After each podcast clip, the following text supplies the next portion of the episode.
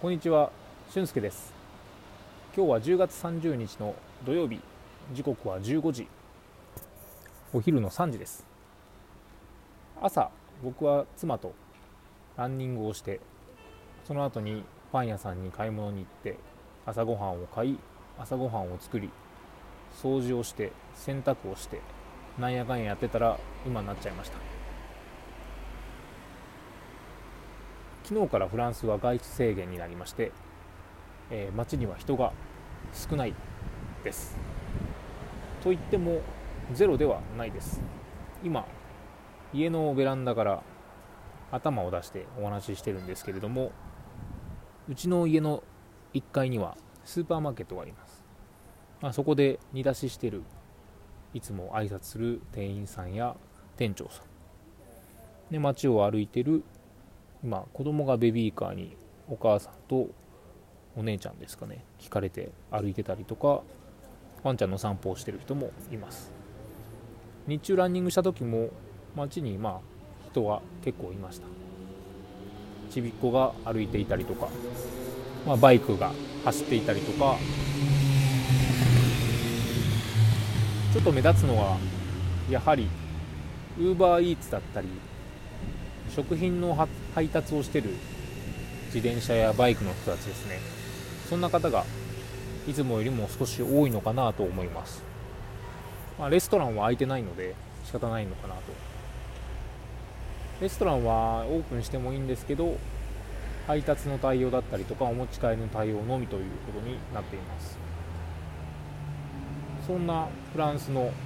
街ですが今日はどうしようかなこれからと。今から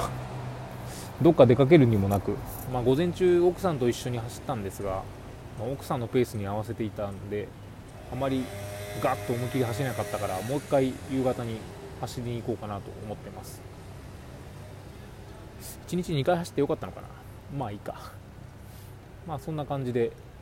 今日は過ごしています。今日は奥さんの記事をまあ少し紹介するんですけれどもフランスではここ1ヶ月の間に 3, 3つほどちょっといたたましいテロの事件がありました。フランスの風刺画を使った週刊誌シャルリー・エブド。エブドっていうのはまあフランス語でエブドまで週刊誌の意味なんですけれどもシャルリー・エブドという週刊誌がムハンマドの風刺画を掲載してそれに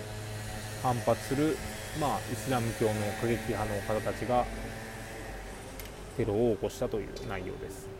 一方フランスはマクロン大統領をはじめとして我々は表現の自由がある。という主張のもと、まあ、風刺画の掲載はやめないというふうに言って、まあ、トルコをはじめ、えーインドネシアの前の首相であったりパキスタンの偉い人から批判をされています。僕は日本人なので個人レベルではなかなかこの話題には理解しがたいところがあるのかなと思うんですが昨日ですね奥さんの会社に行きました。まあそこでちょっとそれに関連したことを少し考えましたのでそのお話ができればなと思います。昨日僕は奥さんの会社に水道屋さんの工事の立ち会いで行きました。奥さんの会社のトイレが壊れてしまい1個下の階に水がかなり漏れてしまって大変なことになってしまっているのでその工事をするために水道業者さんに来てもらい立ち会いに僕は行きました。奥さんはここ最近この外出禁止やテロの事件が多発するフランスでお仕事が忙しいため、まあ、家で引き続き仕事をして僕が代わりに行きました。朝の10時から業者さんが来て、まあ、最終的に夕方の6時までいらっしゃったんですが、まあ、奥さんも仕事を途中で切りがついたので会社に来てで一緒にお昼ご飯を食べてその後にちょっといい面白い放送があるからちょっと見てということでスマホを取り出してとあるフランスの政治家の方が大臣ですね。その方がラジオで話をしていた内容です。その方は今回の表現の自由にあたって結構あの表現の自由が我々はあるので、まあ、風刺画はやめないという内容をすごくこうかっこよくこう国民に訴えかけるように、えー、映画のようにお話しかけている、まあ、一幕があったんですが、まあ後でちょっとリンクも載せれればなと思いますが、まあ、そのシーンをちょっと聞いてみてということでスマホを取り出して、えー、僕に聞かせようとしてくれました、うん、なんだろうなと。楽しそうだなと。どんな感じだろうと思って聞こうと思ったんですが一瞬妻は考えてちょっと今は聞くのやめようと。今ひょっとしてあの水道業者さんイスラム教の方かもしれないからちょっとやめた方がいいよね。って一言言ってやめました。後々その方たちに話を聞いたら彼らはモロッコの出身の、まあ、国籍がどことかは聞かなかったんですけどもオリジンは出自はモロッコだとおっしゃってました。きっとまあイスラム教の国なのでイスラム教徒の方なのかなと思いますがまあ、その方たちがその放送を僕らが聞いててうんうんって言ってるのはあまり居心地が良くないだろうと思いましたし実際にそうだと思います。なのでそこを指した奥さんはそれを再生するのをそこの場ではやめました。僕もその形には賛同してあこれは後で家で聞こうという話になり家で聞きました。やはりまあそのフランスにはですね、まあ、こういった形でモロッコの出身の方だったりとかアルジェリア出身の方だったりとかアフリカの方だったりとかまあ一方でユダヤの方だったりとかまあ友達ではラオス出身のアジアの方だったりとかいろんな人種の方がやっぱり混在してるのでやはりまあそういう宗教的な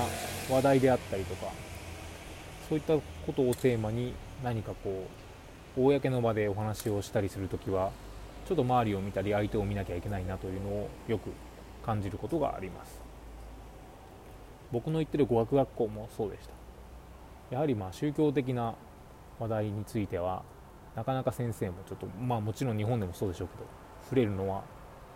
避ける。まあそういう話になりそうだったらちょっとこう修正をするみたいな。そんな雰囲気が語学学校もありました。ま日本ではなかなかそういう経験はなかったのでこちらに入れるからこそ、まあ、体験できるものだなと思っています。やはりこう人に言われて嫌なことっていうのはやっぱり自分もやっちゃいけないなと思います、まあ、政治的な意味であったりとか、まあ、社会的なところで偉い方たちが公の立場で言うのであればちょっと話は別だと思うんですが個人単位であれば相手を見てちゃんと考えていった方がいいなと思いました。